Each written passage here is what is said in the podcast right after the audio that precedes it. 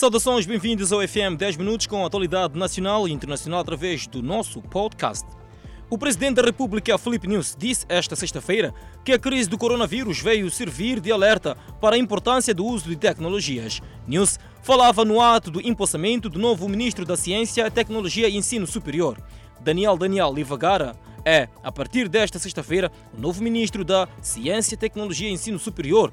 Ao empossá-lo, o presidente da República reconheceu a sua experiência em liderança e pesquisa e disse esperar sua aplicação na função que passa a exercer. Na visão de Felipe News, a pandemia da Covid-19 veio alertar para a importância do domínio e uso da ciência e tecnologia e fomentar o setor é o grande desafio do empossado. Daniel Livagara aceita o desafio, confiante na sua dedicação.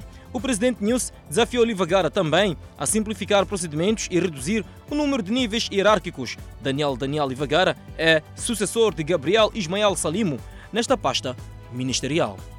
Campanha de pulverização na província de Maputo a 72% da cobertura do número de residências previstas.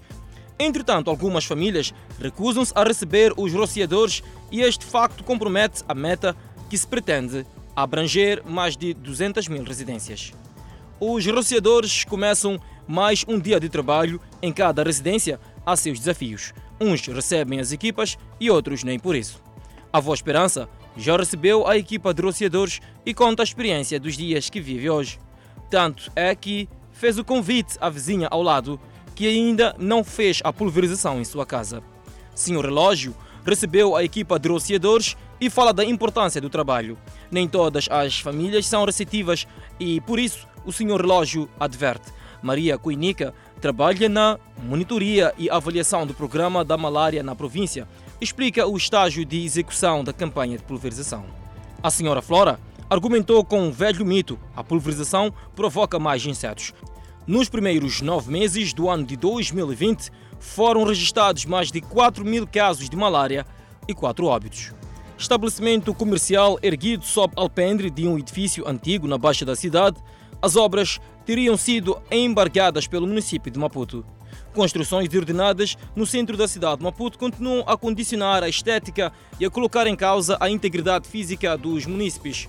Nestas ações, até os alpendres são usados para a expansão de imóveis. As obras já estavam a avançar no local, até serem interditadas pelas autoridades. Quem passa do local não deixa de lamentar. Construções que até já criam conflitos entre os condôminos. Muito recentemente, a Idilidade rubricou um memorando com a Associação das Comissões dos Moradores, tendo como um dos objetivos a eliminação de assentamentos informais. Automobilistas na cidade de Maputo, conscientes da importância do uso de cinto de segurança, a Polícia de Trânsito procedeu à fiscalização rodoviária para reforçar o uso de cinto de segurança e do capacete. Condutores fazem-se a via pública, no entanto, há regras a obedecer, como o uso de cinto de segurança, entre outros aspectos. Apesar de conhecer as regras de estrada, alguns automobilistas preferem ignorar as recomendações de segurança e, quando assim acontece, a Polícia de Trânsito aplica multas. O trabalho de controle de trânsito acontece no âmbito do reforço da sensibilização do uso de cinto de segurança e do capacete, como forma de prevenir os acidentes de viação. Na Marginal, por exemplo, tinham sido fiscalizados 17 motociclistas, dos quais só um não trazia o capacete. E do número de automobilistas, poucos eram os que não traziam o cinto de segurança.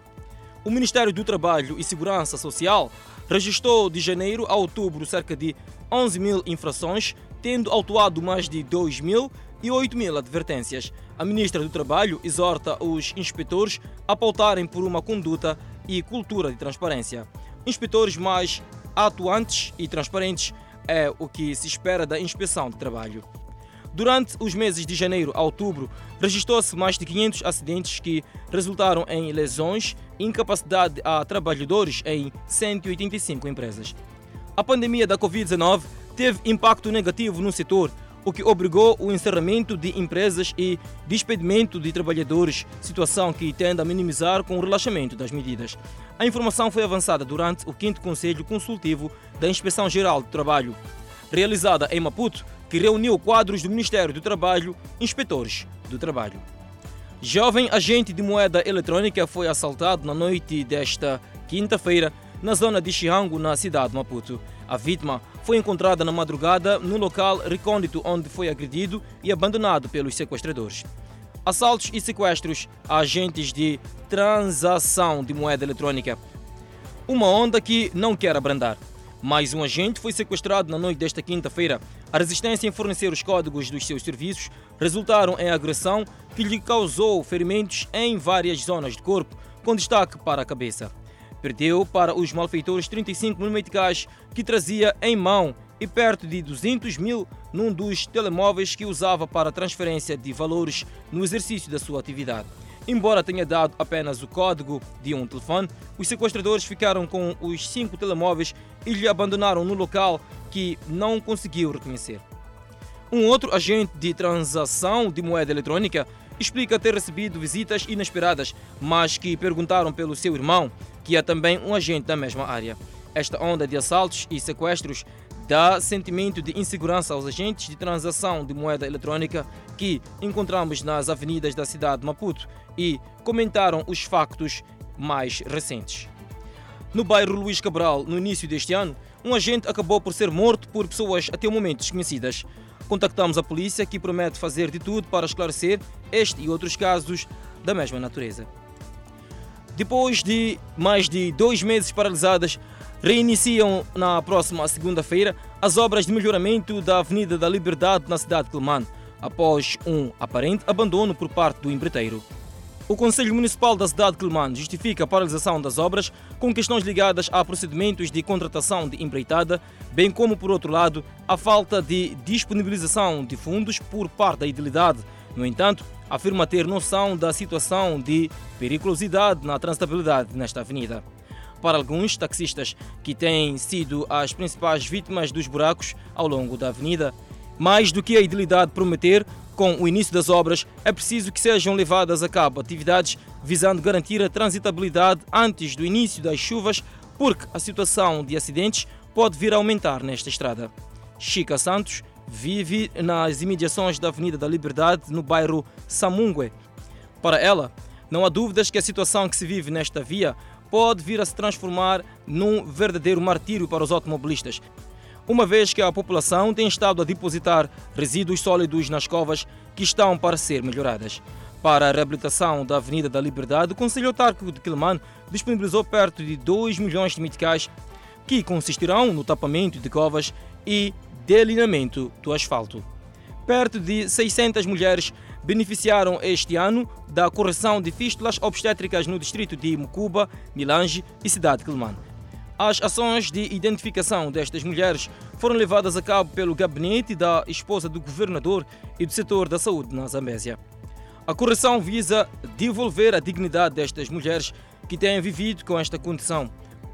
Muitas vezes, as mesmas mulheres têm sido vítimas de desprezo pelos próprios maridos. Para o efeito, as ativistas de saúde são as que têm se deslocado às comunidades para identificação destas mulheres, a fim de que as mesmas sejam submetidas a estas cirurgias nos centros de saúde com capacidade para correção. Espera-se que até ao final do ano em curso, o programa possa atingir mil mulheres que se encontram em situação de fístulas obstétricas na província da Zambésia.